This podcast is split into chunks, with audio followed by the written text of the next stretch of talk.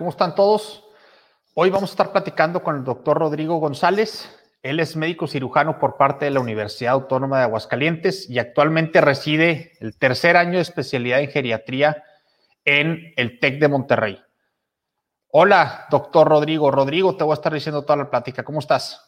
Muy bien, hola, buenas tardes. Todo bien, gracias. Buenas tardes. ¿Cómo empezaste el año? Pues bien, lleno de COVID.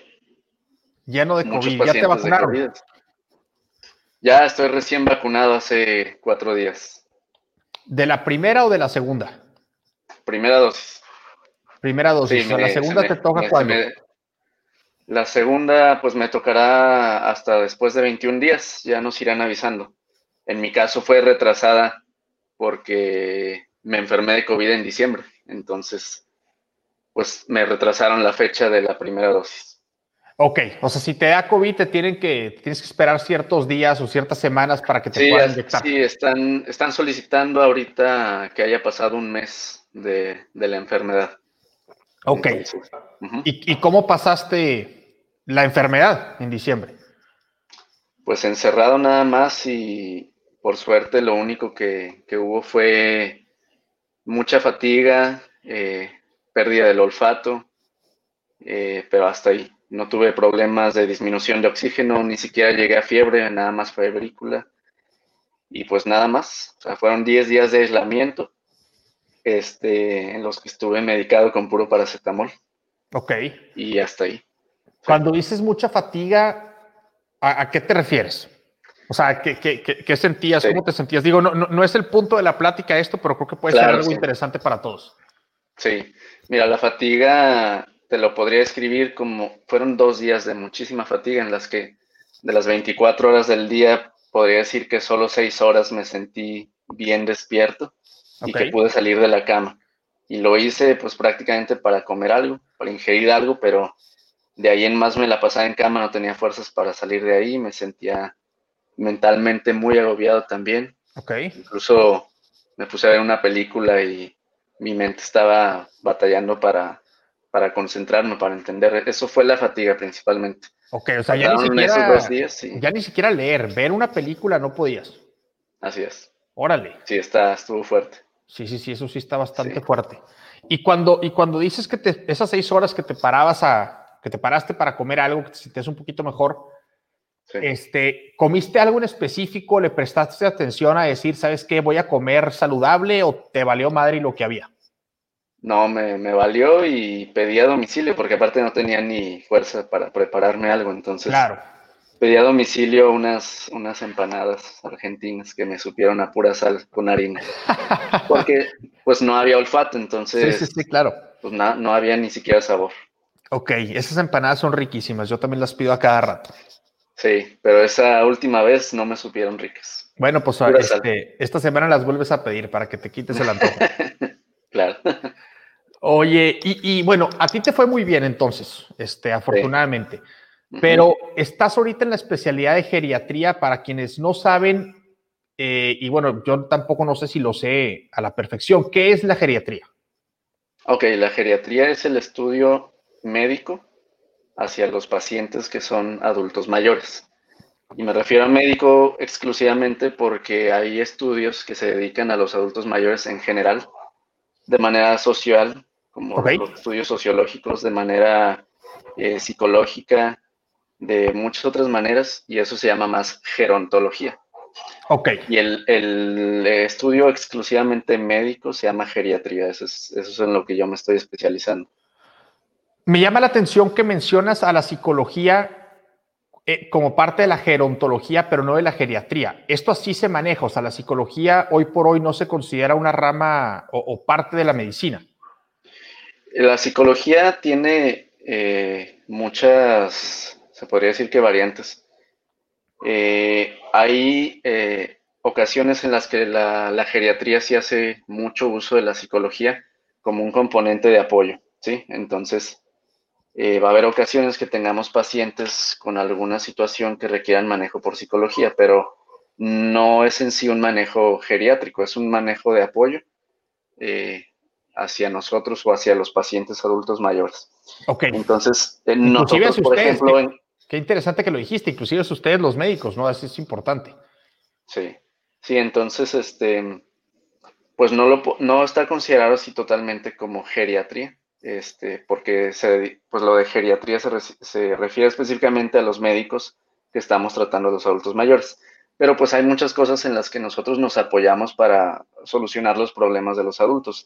Realmente geriatría y gerontología pues van muy de la mano. Claro. Y los estudios eh, van muy de la mano y están prácticamente ambos enfocados a la, hacia la gerociencia, que es una pues, nueva rama de, la, de las ciencias que se ha desarrollado en los últimos 20, 30 años. Ok. A ver, y, y bueno, vamos a platicar un poquito más por ese lado. Entonces, este, te fue muy bien a ti con la enfermedad del COVID hace un mes, pero ¿cómo estás viendo que le están pasando ahorita a los adultos mayores? Eh, pues mira, eh, les va mal en general. Sin embargo, inicialmente, antes de que llegara la enfermedad aquí bien establecida a México, pues nosotros teníamos los reportes de, de cómo se fue recorriendo del este al oeste, ¿no? Empezamos con China, los reportes de Asia y luego empezamos con los reportes médicos de Europa. De Europa fue de donde más nos preocupó porque los reportes de, de Italia pues eran muy alarmantes. Muchísimos eh, pacientes adultos mayores fallecidos y donde llegaron incluso a, a, una, pues a un dilema ético muy importante donde limitaron los pacientes que requerían intubación o una ventilación ya avanzada a los pacientes más jóvenes en vez de claro. los adultos mayores. Entonces nos dio, nos dio mucho miedo, mucha preocupación a los En España también sucedió eso, ¿no? Sí, en general en toda Europa. Nos me dio acuerdo mucha yo, preocupación a...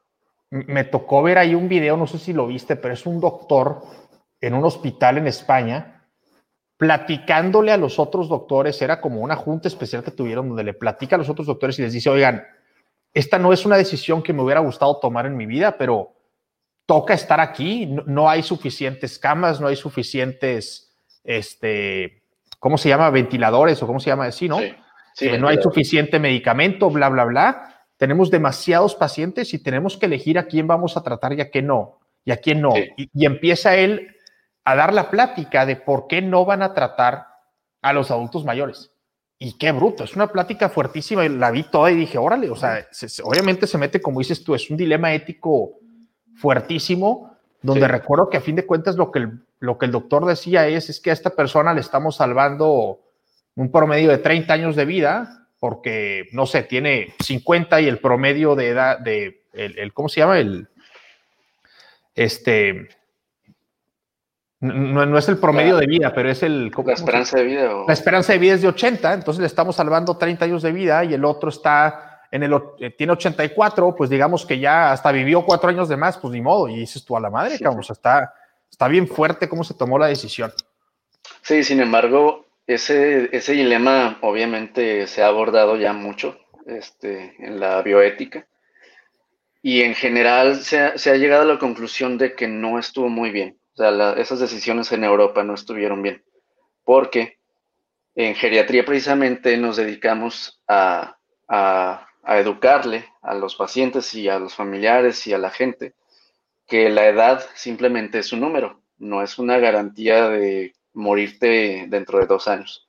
Claro. Es una garantía de que si la esperanza de vida es de 76 años y tienes 74, te quedan dos. Es un número nada más. Y en geriatría... Claro, y, y hay quien puede tener 74 años o 76 años y puede estar infinitamente más saludable que alguien que tiene 45. Exactamente, ese es el punto. Sí, en, en, geriatría precisamente eso es lo que valoramos y eso es lo que se ha recomendado ya desde mediados de año, las recomendaciones de ingresar o no a un paciente al hospital o someterlo a una intubación que se basen más en la funcionalidad del paciente, qué tan funcional es en su vida un adulto mayor, más que en el número de su edad, porque va a haber adultos mayores funcionales con mejores probabilidades de sobrevivir incluso durante la intubación claro. que un adulto joven, aparentemente más fuerte, que sin embargo tiene diabetes, tiene hipertensión, tiene obesidad, y entonces tiene más probabilidades a veces el adulto mayor de sobrevivir que el adulto joven. Claro. Entonces, este, pues eso de determinar por la edad ya no, ya no aplica. Ya claro, puede aplicar es... y, y aquí no lo hemos usado tampoco como un determinante. Ok, sí, e, es un número, ¿verdad? Que te indica ciertas probabilidades para una cosa y ciertas probabilidades para otras, pero claro, a fin de cuentas, este, digo, yo, yo tengo el ejemplo perfecto, mi abuelita, la mamá de mi mamá, este, qué bruto, hace ejercicio mejor que mi hermana que tiene 27 años. Y mi hermana va a hacer ejercicio con ella y dice, es que no entiendo cómo puede tener tanto aguante y tanta fuerza. Y mi abuelita está increíblemente perfecta, ¿no? Este, entonces, sí, sí, sí, sí, te entiendo muy bien. Ok, ¿y cómo? Entonces, estos adultos a los que me imagino que desafortunadamente te ha visto ver algunos que, que tienen COVID, ¿verdad? Y otros que, pues no, ¿Cómo has visto la diferencia entre quien le dio COVID y le fue muy mal contra quien le dio COVID y le fue bien, siendo adultos, no adultos mayores? ¿Qué has visto ahí? mira, la, la, verdad es que, como te decía, los reportes de, de mayor afectación en adultos mayores venían de Europa. Entonces, eso tiene que ver mucho con las diferencias que se han visto aquí, porque en Europa la mayor parte de la población a veces ya es de adultos mayores o de adultos en edades medias más que personas jóvenes. Y entonces llegamos a México, llega la pandemia a México, y aquí lo que predomina es menos proporción de adultos mayores, más proporción de adultos jóvenes, sin embargo, adultos jóvenes con obesidad, hipertensión, diabetes, dislipidemias, lo que constituye el síndrome metabólico.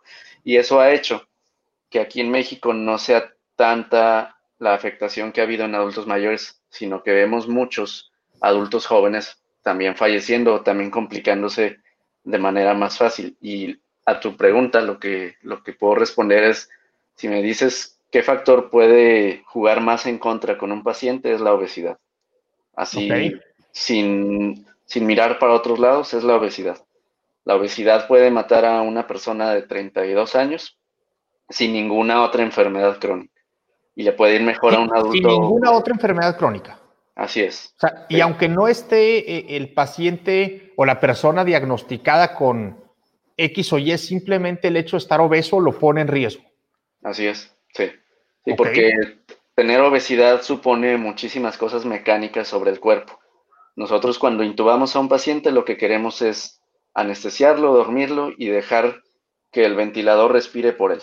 ¿sí? Sí. Sin embargo, si tenemos un paciente extremadamente pesado, pues va a ser muy difícil, primero, intubarlo. Siempre los las personas obesas siempre son difíciles de intubar.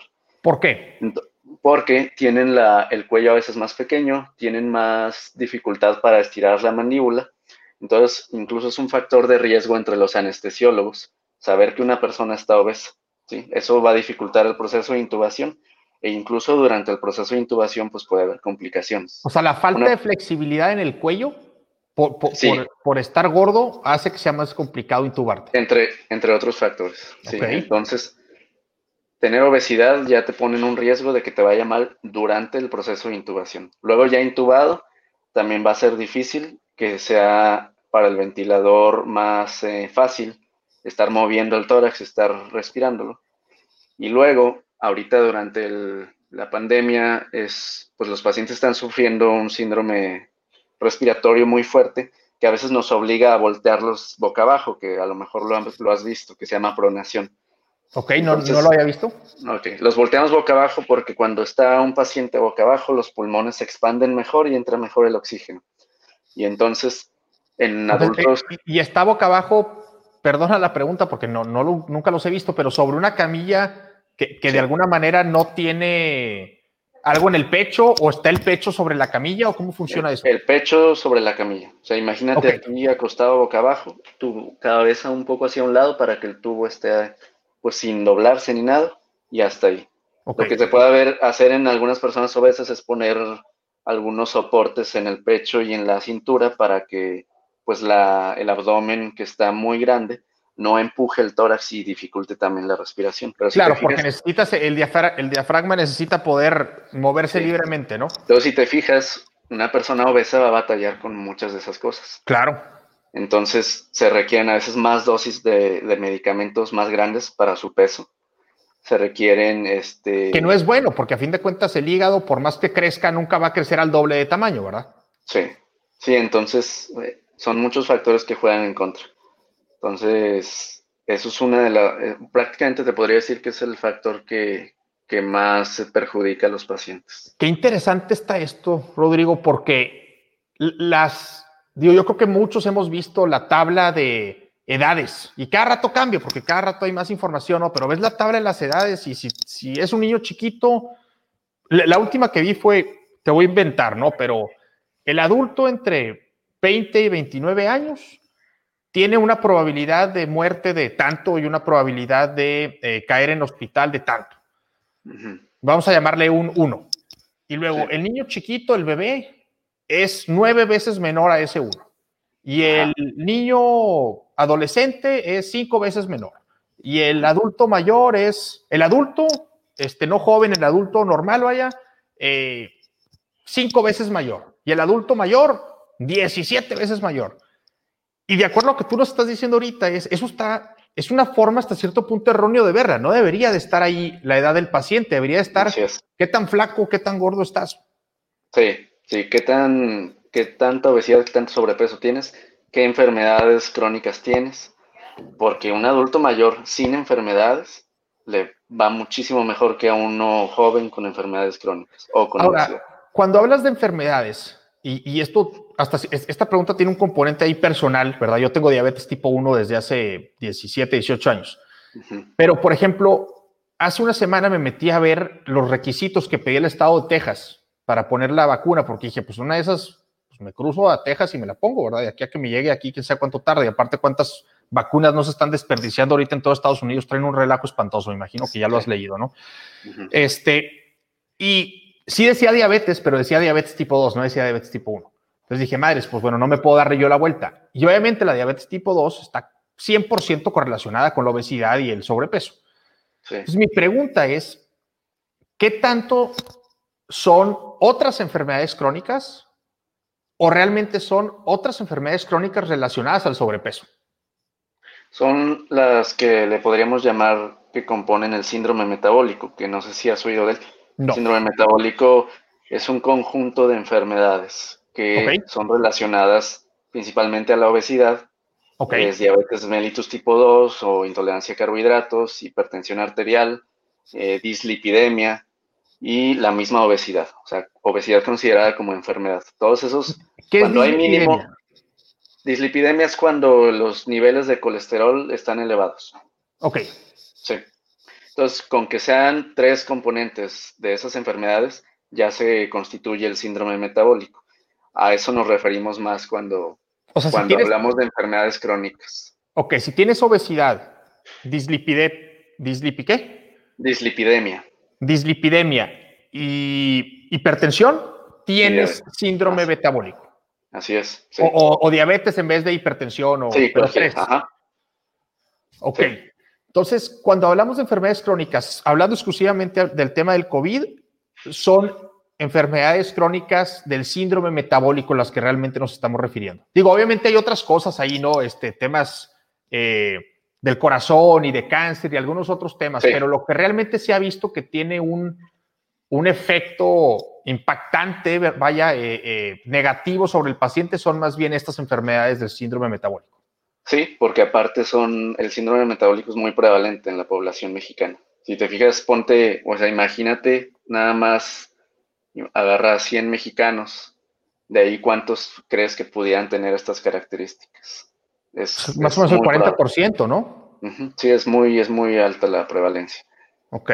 Y el problema es que a veces están así, o a veces tienen la obesidad y a veces ya traen niveles de glucosa elevados, nunca se los han checado porque tienen 35 años de edad no les genera preocupación y pues a medida que va pasando el tiempo va aumentando el riesgo cardiovascular. Por estaba, eso andan... Estaba leyendo, Rodrigo, ahorita, a mí después de comer me, gusta tomarme unos 10, 15 minutos para leer. Estaba leyendo un libro, se llama The Carnivore Code. Está medio loco porque a mí se me hace que me va a terminar diciendo que no coman nada más que, más que carnes. Pero bueno, ya veremos si llego ahí o no.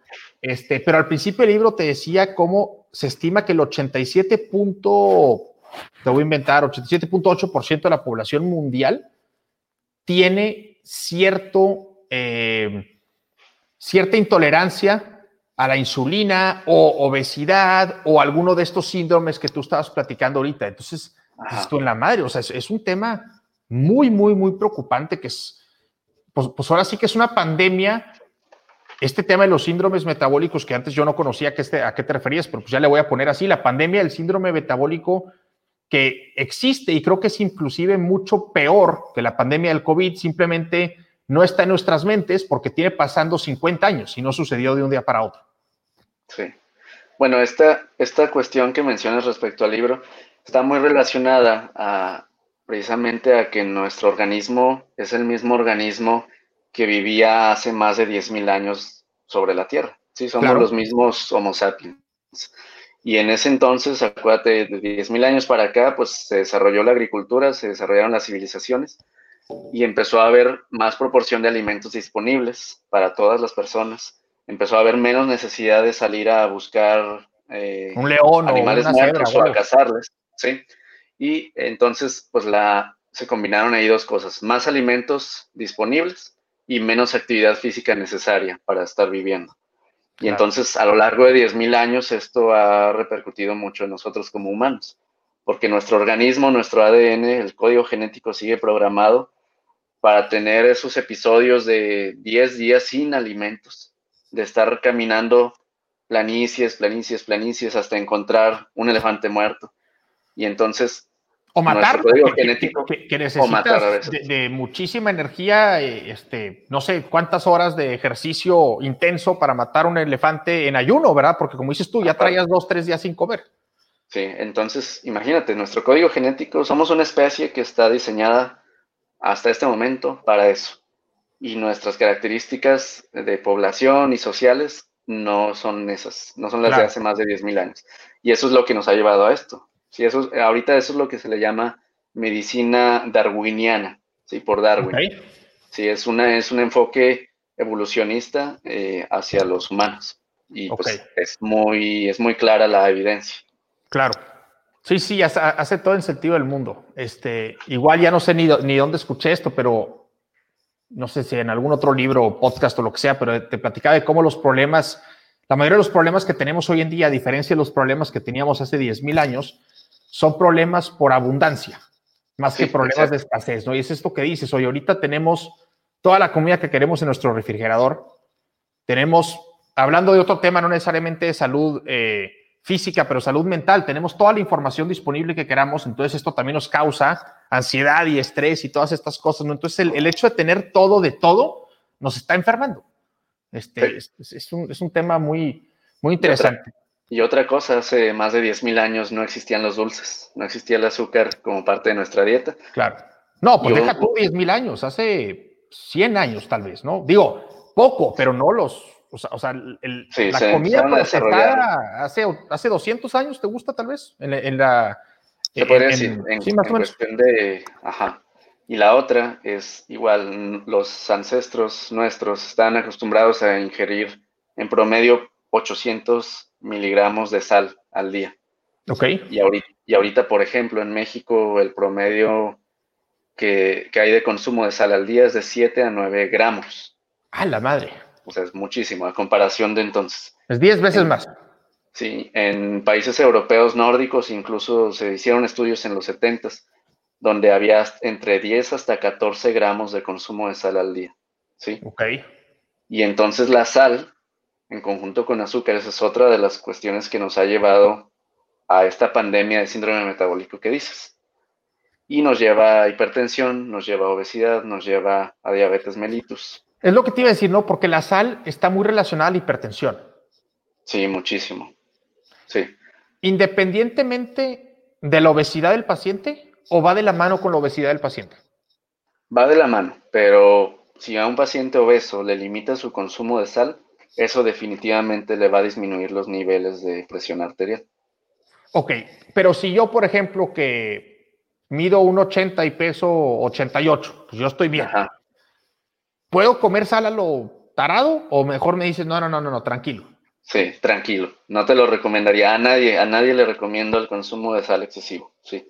Porque eh, precisamente estos estudios de los 70 que se hicieron en Europa, hicieron algunas intervenciones, específicamente en Finlandia y en Reino Unido, ¿sí? Disminuyeron la cantidad de sal que había para las personas, disminuyeron la cantidad de sal que disponían en los restaurantes y entonces se redujo bastante el consumo de sal. Y eso se dieron cuenta en un estudio de varios años, incluso 30 años, que los niveles de presión arterial disminuyeron bastante en general en la población, ¿sí? no nada más a nivel individual, sino digamos que la población tenía 130 sobre 90 de presión arterial y después de esos años de intervención de disminuir la sal, y ahora ya tenían 120-80, ¿sí? Y entonces... Que, que, que eso me, me, lleva una pregunta, discúlpeme que te interrumpa, pero me lleva una pregunta bien interesante porque hablaste de una disminución de, de presión, en este caso, usando el ejemplo 130-90 contra 120-80, que es lo que médicamente se, se, se, dice como normal o bien, ¿no? Ese 120-80. Antes de tener esta, esta conversación contigo, me hice la tarea de ver un, un videíto de 15 minutos de qué fregados es la hipertensión. Y había una, una, resta muy importante. Decían, hay que restar el número de arriba, ese 120, contra el número de abajo, ¿verdad? El 80. Y si te da 40, estás bien. Pero de acuerdo a lo que tú dijiste ahorita, ese 130, 190 no está bien, aunque sea 40 la diferencia. Sí, no. Ok. No, no está bien. Realmente, este, la hipertensión para, para valorar qué tanto daño puede darte o qué, tanta, qué tanto riesgo cardiovascular te va a aportar, ha sufrido varios cambios en conceptos a lo largo de los años, ¿sí? Antes se, se, le daba importancia, no sé, en general a la presión de pulso, que es esta que tú mencionas. La de arriba. Eh, ah, la, la, diferencia. La diferencia, sí. Y lo decían, no, enfócate en la diastólica, en la que es la de abajo. O lo decían, bueno, es que en adultos mayores es más eh, la sistólica que la diastólica. Así, hubo varios, varios conceptos y en general las asociaciones de cardiología, sobre todo americanas y hay algunas europeas, cada ciertos años publican nuevas recomendaciones y nuevas guías. Claro, se está aprendiendo este, todos los años. Tenemos la, la, última, que es la de la Asociación Americana, salió apenas en 2019, la última, y entonces ahí dicen, pues que el enfoque principal y en lo que te tienes que fijar es en la presión sistólica, que es la de arriba. Ya no, no te fijes en, otras, no, no, pongas tu atención en, las diferencias, no sé qué. Es fíjate en la presión sistólica y hay que controlar eso, ¿sí? Y entonces, antes también decían... Que la, la, presión sistólica, según lo que entendí por el videíto este que vi, es la presión que ejerce el corazón cuando bombea la sangre. Sí, exacto. Sí, o sea, tú imagínate, digamos, una manguera y entonces al momento en que el corazón bombea sangre, empuja con fuerza y esta manguera pues genera un poquito de elasticidad, ¿no? Claro. Para que pase la sangre que está pasando con, la, con, con el impulso del corazón. Y esa parte, cuando se estira, genera una presión arterial. Y esa es la presión arterial sistólica, que es al momento de la sístole del corazón. Okay. Y luego ya cuando el corazón se contrae, pues está relajado y el vaso sanguíneo pues regresa a un diámetro un poco eh, más pequeño y esa es la presión en ese momento diastólica, que es cuando el corazón está en diástole. Sí. Okay. Por eso se toman dos. ¿Y, ¿Y, cuál es la bronca con este tema de la hipertensión? O sea, que, creo que aquí hay dos preguntas importantes, ¿no? La primera es, ¿qué lo causa? Y la segunda es, ¿cuáles son los efectos? Pero, pero antes, perdón, te interrumpí, vas a terminar el tema del estudio este, en Europa, de la sal. Sí, eh, precisamente te digo, se vio que disminuyó el número tanto de la sistólica como de la diastólica y eso se tradujo en que empezaron a haber menos infartos, menos eh, eventos vasculares cerebrales, eh, menos eventos cardiovasculares o enfermedades cardiovasculares en general. Y entonces dijeron, pues aquí hay una evidencia muy grande, ¿sí? Si nosotros disminuimos el consumo de sal y con que bajemos a nivel poblacional las cifras de presión arterial, incluso en personas que no están con enfermedad eh, ya manifiesta de hipertensión arterial, van a tener un beneficio a largo plazo. Okay. Y entonces, eso se tradujo obviamente en beneficios de salud pública. Menos gastos para personas con enfermedades clínicas, menos gastos para personas que quedan dependientes después de un evento vascular, menos gastos en tratamientos de hipertensión, menos gastos en intervenciones para un infarto. Y, así se mantuvo. ¿sí? Y entonces, por ejemplo, en, Reino Unido, a partir de esos estudios que hicieron, ahora ya limitan o la sugerencia, y que luego se ha seguido en otras partes del mundo, a un consumo menor a 5 gramos de sal al día. que sigue siendo muy alto si lo comparas con lo que se consumía de sal. Hace 10.000 años. Hace 10.000 años, pero es muchísimo menos a lo que consumimos normalmente. Si piensas que el mexicano consume 9 gramos de sal al día, consumir menos de 5 es casi la mitad, disminuirle la mitad de su consumo. Claro, sí, ahí ya, al menos relativamente hablando estamos bien o mejor. Sí, entonces ahí la intención es prevención. No es tanto disminuir sal cuando ya eres hipertenso, sino disminuir sal para que no te dé hipertensión, porque realmente no sabes si te va a dar hipertensión o no. Claro, y, creo que el tema de la, de la prevención es tanto cuando ya tienes una enfermedad crónica, es prevenir que no te dé una segunda o prevenir complicaciones de la misma, ¿no? Como cuando no tienes ninguna. oye, pues prevente y trata de estar lo más sano posible, ¿no? Es como, digo, por ejemplo, regreso a, mi punto. Yo ahorita tengo diabetes tipo 1. Si no me cuido, ahí te encargo cuántas otras enfermedades crónicas no me pueden dar. Pero si, me, si me cuido, por ejemplo, ahorita me estoy, justo me estaba inyectando dos unidades de insulina para corregirme el alta que me causó la comida. Este, pero bueno, esto hace que nada más traiga un pico por una hora, tal vez, dos horas máximo. Este, pero si me valdría madre, pues puedo estar 24 horas alto y eso es toda la diferencia del mundo. Sí. Pues mira, como lo dices, el asunto de la prevención es no nada más para prevenir que te llegue una enfermedad, sino que cuando ya estás enfermo lleguen otras. Correcto. Y precisamente en la hipertensión arterial está bien establecido que la hipertensión arterial es el factor de riesgo cardiovascular principal de todos. El que más predice infarto, el que más predice un EBC, el que más predice enfermedad arterial periférica, que se nos vayan tapando las arterias, no sé, de los riñones. Es el más importante de todos, la hipertensión. Y también es el factor de riesgo más modificable. ¿sí? Hay otros factores de riesgo que no se pueden modificar, pero la hipertensión es el más controlable de todos. La tienes ¿qué haces? Pues te tratas, así de fácil. Te tratas y, llegas a niveles.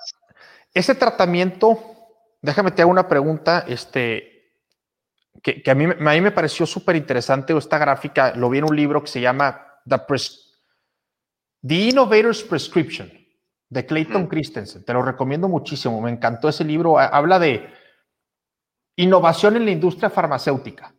Este, y pone este señor Clayton una gráfica donde dice que la mayoría de las, bueno, más, bien, dice, voy a mapear las enfermedades de una forma distinta de la cual se ha mapeado médicamente. esto es una forma diferente a verlo, ¿no? Entonces dice, enfermedades que se tratan con tecnología contra enfermedades que se tratan con cambios de comportamiento. Y te dice, ninguna es 100% una o 100% la otra pero se cargan más para un lado para la otra. Y por ejemplo, el, ejemplo que más me acuerdo, que es lo que yo vivo todos los días, pues es la diabetes, ¿no? El agarra la diabetes tipo 1 y te dice, la diabetes tipo 1 está casi 100% cargada a la tecnología. ¿Por qué? Porque si tú no te inyectas insulina, que, llamemos a esto tecnología, te vas a morir, compadre. Por más ejercicio que hagas y que comas bien, si tienes diabetes tipo 1 y no usas insulina, te mueres mañana. Ok. Y si la diabetes tipo 2, en lo contrario, aunque las dos se llaman diabetes, se comportan muy diferentes y sus causas son diferentes. Entonces, la diabetes tipo 2 se va al lado del comportamiento. Sí puedes inyectarte insulina en algunos pacientes tipo 2, ¿verdad? O tomarte metformina y te va a ayudar, pero si tú cambias tus hábitos alimenticios, si tú cambias tu ejercicio, si tú cambias tu dormir, si tú cambias tu estrés, es mucho más importante que la, que la tecnología, ¿no? Entonces, cuando hablas tú de de qué es el, el, ¿cómo le llamaste? El, la hipertensión es lo más modificable. Es, es el factor de riesgo. más modificable, fue lo que dijiste. ¿Cómo se modifica? ¿E, e, e, ¿En dónde lo pondrías? ¿Lo pondrías más del lado tecnológico o más del lado de cambio de comportamiento? Pues mira, si consideramos la, lo farmacológico como tecnológico, pues entonces sí se requiere también de, de fármaco. Y pues finalmente los fármacos son desarrollados en laboratorios y requieren de industria para procesarse. Entonces, ambas cosas. Porque la hipertensión no nada más es medicar al paciente, incluso normalmente al principio le dejamos medidas de cambio de estilo de vida al paciente. Antes de pasar a un tratamiento farmacológico, excepto cuando ya hay evidencia de daño a órganos debido a la hipertensión o cuando la hipertensión está en cifras muy altas, ¿sí? Entonces, pero normalmente siempre es ambas cosas. Nunca le decimos al paciente, tómate tu enalapril y eso es todo. Hasta, hasta luego, nos vemos en tres meses. No, es hacer un plan de cambios de estilo de vida con él. Y esos cambios de estilo de vida incluyen actividad física, incluyen disminuir el peso, disminuir el consumo de sal, disminuir el consumo de azúcares para que no derive en obesidad, aumentar el consumo de potasio, hay diferentes medidas que nos ayudan, pero siempre van de la mano ambas. Nunca, nunca dejes a un paciente con una sola. Solamente con una. Okay. A menos que su hipertensión sea muy leve y con cambios de estilo de vida sea suficiente. Claro, pero normalmente, pero normalmente, este, sí terminamos basándonos en los fármacos. En conjunto con los cambios. Ok, y, y una vez recuperado el paciente, esta es una pregunta bastante, una espada de doble filo, hombre, que hasta yo me peleo con ella, pero una vez que el paciente deja de tener hipertensión, que ahorita estamos hablando de la hipertensión, ¿cuándo puede ser recomendable decirle, ok, a ver, ya no te tomes la pastilla? Sigue con tu dieta, sigue con tus horas de sueño, sigue con tu ejercicio, sigue no comiendo sal, sigue bla, bla, bla. Ah, ¿Llega algún momento donde es recomendable decirle esto al paciente o dices tú, sabes qué? Te puedo bajar la dosis, pero mínimo, la mínima dosis sí tómatela. Es difícil, es muy difícil porque hace rato que, mencionaba, que mencionabas las causas de la hipertensión, pues hay muchísimas causas. Si es una, incluso entre las explicaciones hay una que se le llama teoría mosaico, que se refiere a que hay muchos factores interviniendo en el desarrollo de la hipertensión. Entonces, los medicamentos no nada más bajan el número y eso es todo lo que hacen, ¿sí? Los medicamentos funcionan directamente a nivel de esos mecanismos que están desarrollando la hipertensión. Entonces, si tú le estás dando el medicamento al paciente, al mismo tiempo estás ayudándole a que lo que tiene mal en su sistema esté regulándose. Entonces, no nada más se trata de bajarle el número y ya, ¿sí? Se trata de que al mismo tiempo que le das el medicamento para bajarle el numerito, también estás ayudándole a que no haya daños y eventuales eh, riesgos derivados de la, hipertensión. Entonces hay medicamentos que están ayudando a que el sodio esté saliendo adecuadamente, a que la cantidad de líquido eh, que hay en la sangre empiece a bajar, a que la rigidez que se puede empezar a hacer en las arterias también esté regulándose.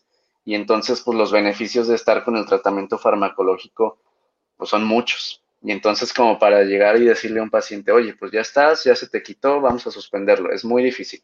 Y más porque la enfermedad de hipertensión arterial sistémica es crónica. Es una enfermedad que no se va a quitar. Ya una vez diagnosticada, no se quita. O sea, no es una gripa. Se controla, pero no es una gripa, no se va a quitar nunca. Ok.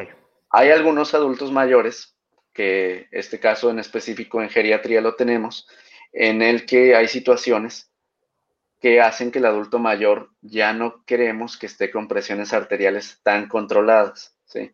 Son adultos mayores que los imaginas frágiles. ¿sí? Imagínate un adulto mayor que tiene 85 años, está en cama, pocas veces se levanta de la cama y cuando se levanta es con ayuda de sus familiares, que ya este, se hace pipí en la cama, necesita pañales.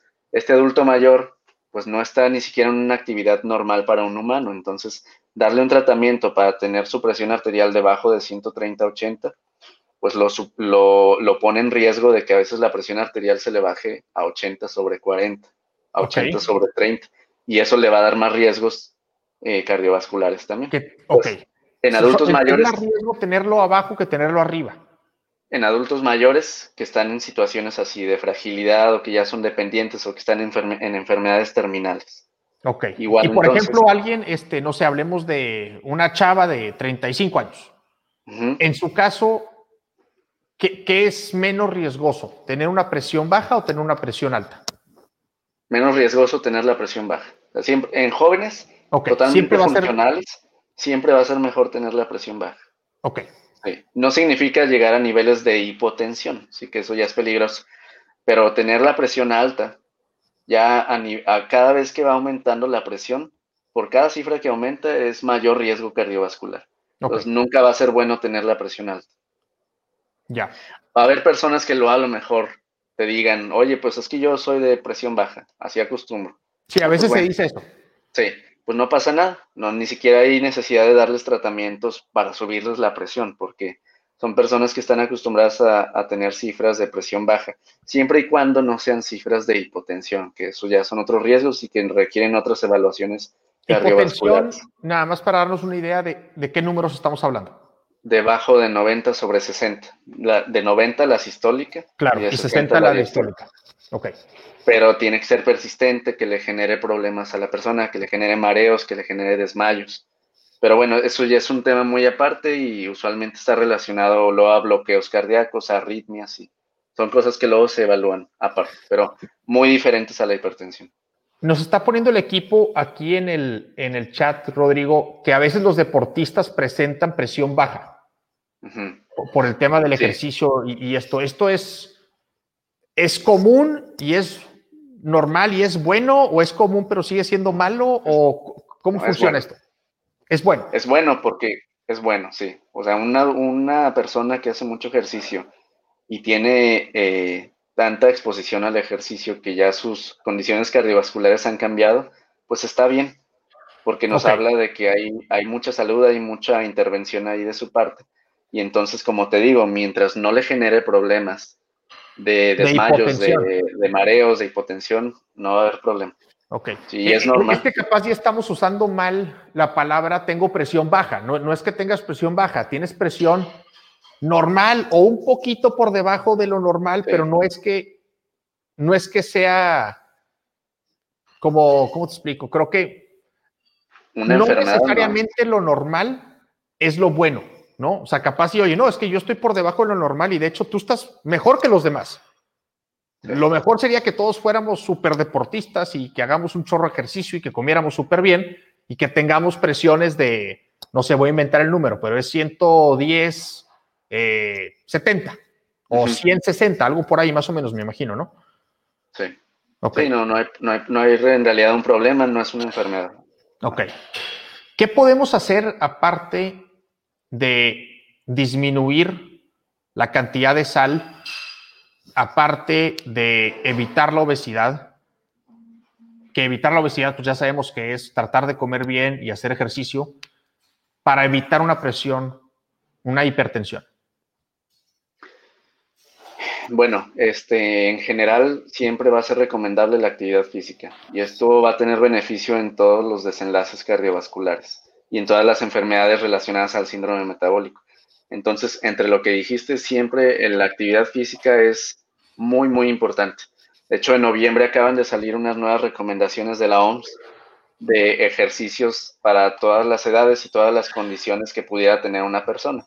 Okay. Si tú la consultas, vas a ver ahí ejercicio para adultos eh, o adultas embarazadas, ejercicio para adolescentes y niños, ejercicio para adultos jóvenes y ejercicio para adultos mayores arriba de 65 años. Ok. Y entonces, ahí lo que recomienda la OMS es ejercicio para todos, desde niños hasta adultos. El ejercicio nunca debe detenerse y nunca debe aplazarse, nunca debemos empezar tarde.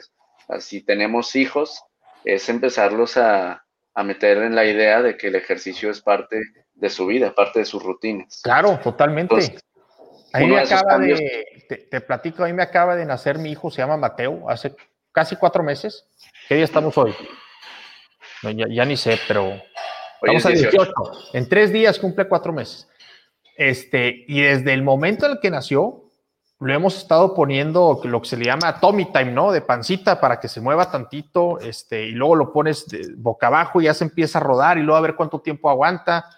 Algo que descubrí la semana pasada es que ahorita que ya tiene un poquito más fuerza en el abdomen y ya su cabeza ya la mantiene este, bastante, vaya, ya no se le va el cuello, lo, pongo de espaldas en el piso, me siento yo enfrente de él, le doy los dedos y él me agarra los dedos con sus manos. Entonces, haz de cuenta que yo le subo tantito y él está agarrado. Entonces, siente que los brazos se están estirando y llega un momento donde él solito hace una, un abdominal. Y empiezas el abdominal y luego ya le ayudo yo a terminar el abdominal. Entonces, desde chiquito, pues, tiene cuatro meses el pobre, ya lo, estoy, ya lo traigo en friega haciendo ejercicio, pero... Está, está bien. eventualmente, te digo, llegan a una edad los niños en que tienen que empezar a hacer actividad física y tienen que acostumbrarse a que sea parte de la rutina. Claro. Porque eso es para siempre. Eso es desde que son conscientes de su vida hasta casi el último minuto de su vida. Así debe ser. Y una cosa importante que hubo en estos cambios de la OMS, en estas sugerencias, es que antes se, se decía que los adultos mayores debían hacer ejercicio de balance y de generación de fuerza, como ejercicio de resistencia con pesas y todo eso, cuando tenían movilidad disminuida. O sea, estos adultos mayores como los que te digo, uno que está en la cama, uno que se mueve nada más con la andadera muy poquito en su cama. Pero pues ya ni ganas tiene el pobre. Sí, pero antes la recomendación era ejercicios de balance y de generación de fuerza en ellos nada más. Y ahora la recomendación es que todos, a partir de los 65 años, hagan ejercicio de balance, porque esto se va a traducir. ¿Qué es un ejercicio de balance? Son ejercicios que eh, específicamente los haría, por ejemplo, una persona de rehabilitación, que les ayudaría a, a un adulto a tener mejor equilibrio durante la marcha, porque si, si lo piensas bien, muchos adultos están cayéndose constantemente, que es un síndrome, es incluso un síndrome geriátrico, el síndrome de caídas. Okay. Son adultos que se caen y entonces, pues de ahí vienen las fracturas de cadera y de ahí viene la inmovilidad porque después ya no se pueden levantar o los tienen que someter a cirugías. Entonces, incluso aunque no seas un adulto frágil, ya es recomendable que a partir de los 65 años busques ejercicios de, de estabilidad o de equilibrio. Ok, pero nada más para darme una idea, o sea, esto podría ser, eh, en vez de hacer sentadillas con dos piernas, eh, agárrate de algo, ¿verdad? Porque capaz si la fuerza no te da para hacer una sentadilla con una pierna, pero haz sentadillas con una pierna. Sí, por ejemplo. O hacer algunos ejercicios de marcha donde, por ejemplo, se alterna un pie enfrente del otro, este, se, se mantiene la fuerza sobre un solo pie. Ok. Y eso ayuda mucho. Hay otra corriente que es china de ejercicio que se llama Tai Chi. Claro, ese ejercicio también, ese ejercicio está precisamente eh, enfocado hacia el equilibrio y ayuda mucho en adultos mayores. Con razón en la, en la película de, de The Intern, de, ¿cómo se llama? Este, este señor, muy buen actor. No, no la vi. Eh, no la viste. Este, que, que actúa mucho de mafioso italiano. ¿Cómo se llama? Robert De Niro. Ah, Robert De Niro. Robert De Niro. Sale en la película de The Intern con Anne Hathaway y, al principio de la película y al final de la película salen adultos mayores haciendo tai chi. Ahí está. Me la recomiendo mucho, es de mis películas favoritas, hombre. No, sé por qué se me, olvidó el, nombre de Robert De Niro. Sí, pero bueno, entonces, regresando a tu pregunta inicial, prevención de hipertensión es prácticamente lo mismo que tratamiento de hipertensión. O sea, los mismos cambios que tenemos que hacer para prevenirlo, lo tenemos que hacer todos. No es que yo no lo haga porque yo no creo que voy a tener hipertensión, pero mi amigo sí. Es para todos las recomendaciones. Disminuir consumo de sal y ahí lo que les recomiendo es cuando vas en el súper, siempre fíjate, siempre hay que fijarnos qué tanta sal, qué tanto sodio hay en un producto. Y entonces hay veces que un mismo producto trae diferentes concentraciones de sodio. A veces estás comprando un cereal de un tipo y un cereal de otra marca, y el cereal de la otra marca trae 100 miligramos menos de sodio que el otro. Y entonces, así en cada tipo de alimento te puedes ir tú fijando. Y luego a veces te sorprendes, dices, ah, llevo 10 años consumiendo esto y no me había fijado que tiene todo este sodio. Y entonces, de, cierta manera ayudan luego estas etiquetas nuevas que pusieron, aunque pues como que... De cierta manera, aunque... De cierta manera, porque, la gente, porque la gente se ha confundido mucho y no sabe qué onda. Pero bueno, en parte también ha ayudado a que vean la etiqueta y a veces la gente termina viendo y dice, bueno, mejor no, y la regresa. O un hipertenso la ve y dice, pues yo no sabía que esto tenía sal y lo regreso, y ya no lo compro. tengo como 1800 preguntas que hacerte, Rodrigo. Sí. Pero tenemos un par de minutos solo, nos quedan seis minutos. Pero a ver, déjame te hago una pregunta este, que, que, me brincó a la mente ahorita que platicaste de la sal en los productos que estamos comprando en el supermercado. ¿Cuál es la diferencia? Vaya, ¿qué tanto afecta el estoy comprando productos con mucho sodio contra me estoy haciendo una carne asada el domingo y agarro el salero y le echo sal a la carne? ¿Cuál es la que nos está fregando? Digo, me vas a decir que las dos, pero si tuvieras que elegir una, ¿cuál de las dos es? Mira, si, si fuera el consumo de carne asada una vez a la semana y en una cantidad moderada, tampoco pasándote, y, me, y me, tú me estás prometiendo que el resto de la semana tu consumo de sal es casi nulo, entonces te diría, bueno, pues entonces así dale. Pero el problema es que la gente no hace eso. El problema es que... Porque cocinamos con mucha sal. La, gente consume sal todos los días y luego el fin de semana le agrega la sal de la carne asada que va a ser mucho. Pues, o sea, eso va a ser muchísimo, es una bomba. Entonces, ahí, aquí el, la idea es siempre todos los días tener la mentalidad de menos consumo de sal y pues de vez en cuando darte el lujo, porque sí debe ser un lujo, porque estás dañando a tu cuerpo, darte el lujo de, de consumir un poco más de sal de la que acostumbras. Pero la idea es que siempre, bajar todos los días el consumo de sal. Ok, ahora otra pregunta que, que te tengo que hacer porque me suena, tengo un tío que antes corría mucho mucho, mucho. No sé, te voy a inventar si corría 10 kilómetros un día, 20 kilómetros el otro, 15 el otro, 35 el otro, y se preparaba para los maratones y todo esto. Y el doctor le dijo, oye, ¿sabes qué? Tienes que empezar a, estás, estás corriendo tanto que estás sudando demasiado, necesitas empezar a consumir más sal. Le dijo, quiero que te hagas un agua mineral con limón y sal. Y se tomaba, yo no sé si dos litros de agua mineral con limón y sal todos los días. Esto y me puedes decir que el doctor estaba mal, ¿verdad? Porque hay doctores que se quedaron atrás, ¿verdad? La medicina, la verdad es que eh, es, es un campo, depende de cuándo la tomes, ¿verdad? Te puedes ir hasta los griegos, pero también la medicina, con mucha, mucha data e información, tiene menos de 100 años. Entonces, esta recomendación, ¿qué onda? Porque yo de repente también me tomo mis aguas minerales con limón y sal y me encantan. Este, ¿qué, ¿Qué debemos de hacer con este tema? Sí, está fácil la respuesta. Mira, la, la idea de que estás sudando mucho, aumenta tu consumo de sal, sí suena medio, medio pseudocientífico. Si no suena con una base, no hay una base científica que nos diga, esta persona que suda más debe consumir más sal. No, no es así. Si hay dudas, si hay dudas de cuánto sodio tenemos, porque hay niveles de sodio ya estandarizados que debe tener nuestro cuerpo, hay un rango, es de 135 a 145, ¿sí? Entonces, si tenemos dudas, si nuestro paciente tiene menos sal de la que debería, pues vamos a pedir un estudio y si se sale, si hay menos, pues bueno, suplementamos o sugerimos el consumo de sal.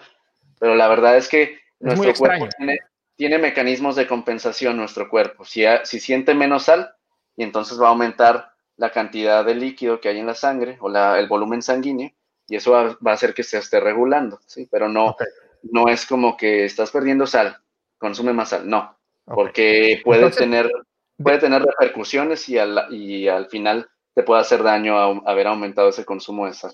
Ok, así, entonces de, de buenas a primeras o de bote pronto, no se vale decir es que yo hago mucho ejercicio y por eso sí consumo sal. No. No. no. Ok. Buenísimo. Una última pregunta. Ajá, dime. En Japón, sí. el, la esperanza de vida promedio es de 84 años. En México es de 76. Son ocho años de diferencia. ¿Por qué crees tú que es esto? Mira, en diferentes partes del mundo hay muchas diferencias de esperanza de vida. Eh, tienes que tomar en cuenta mucho el síndrome metabólico, que nada más haz un ejercicio de imaginación, ¿cuántos japoneses obesos crees que podrías ver? Digamos, cuando se ven que están cruzando la calle en el paso, en el paso peatonal, no, pues nada más, los, nada más los humos, pero fuera de eso están todos bien flacos. Entonces, si, te pones a pensar, hay, hay una muy baja prevalencia de síndrome metabólico en ellos. Y además hay ciertas condiciones genéticas que están en estudio que pueden estar contribuyendo al aumento de la esperanza de vida. Que si luego lo buscan ustedes, en, en diferentes partes del mundo hay unas llamadas zonas azules o blue zones. Estas son zonas específicas del mundo donde los adultos tienden a tener una esperanza de vida mayor a 100 años y es donde la gente es más longeva. Y entonces estas zonas del mundo todavía están bajo estudio, todavía no hay una razón única que diga, estas personas viven más por esto y los del resto del mundo no. hay varias cosas, factores genéticos, factores ambientales, factores de salud, factores de ejercicio, de dieta, pero son varias cosas que contribuyen a que en diferentes partes del mundo la esperanza de vida sea diferente pero aquí específicamente en México, ¿por qué seguimos con una esperanza de vida tan baja? Pues el síndrome metabólico fácilmente explica muchas de esas cosas. La falta de actividad física, que la actividad física siempre nos va a ayudar a vivir más, a tener longevidad. entre otros cambios. Entonces, pues falta mucho, Con eso que estás diciendo, doctor, para ponerle números, Carlos, acá el equipo que nos está escuchando, me acá, nos acaba de poner ahí, el 3.5% de la población en Japón tiene obesidad. 3.5 solamente, comparada con cuánto estamos en México, 40%, 50%, 60% en una de esas, o sea, del 40 no bajamos. Allá tienen menos de 10 veces el porcentaje de obesidad. Yo creo que, al menos para nosotros que estamos aquí en México, pues como bien lo dices, es el factor número uno. Sí, porque eso repercute directamente en cuántos infartos tienen allá, en cuántos eventos cerebrales, en cuántos eh, muertes súbitas y en todos los desenlaces cardiovasculares. Entonces, eso incluso se relaciona finalmente con cáncer y prevalencia de cáncer y muchas de las enfermedades del envejecimiento. Que bueno, ese es un tema que tiene para mucha plata. Un tema aparte. Sí, el no, no, yo, es un tema muy largo. Yo creo que yo creo que nos podríamos meter aquí otras cuatro o cinco horas. Seguramente, Rodrigo, te volvemos a invitar para seguir platicando del envejecimiento, que empezamos ahorita al final, pero creo que es algo súper, súper interesante. Qué bueno que saliste bien del COVID, qué bueno que ya estás esperando tu segunda vacuna y qué bueno que estás ayudando a todos esos este, adultos mayores a pasarla bien y estar sanos. Gracias por tus recomendaciones y bueno, pues todo mundo, por favor, consuma menos sal y haga más ejercicio. Exacto. Muy bien, gracias a ustedes. Nos vemos, Rodrigo. Nos vemos, Tuto.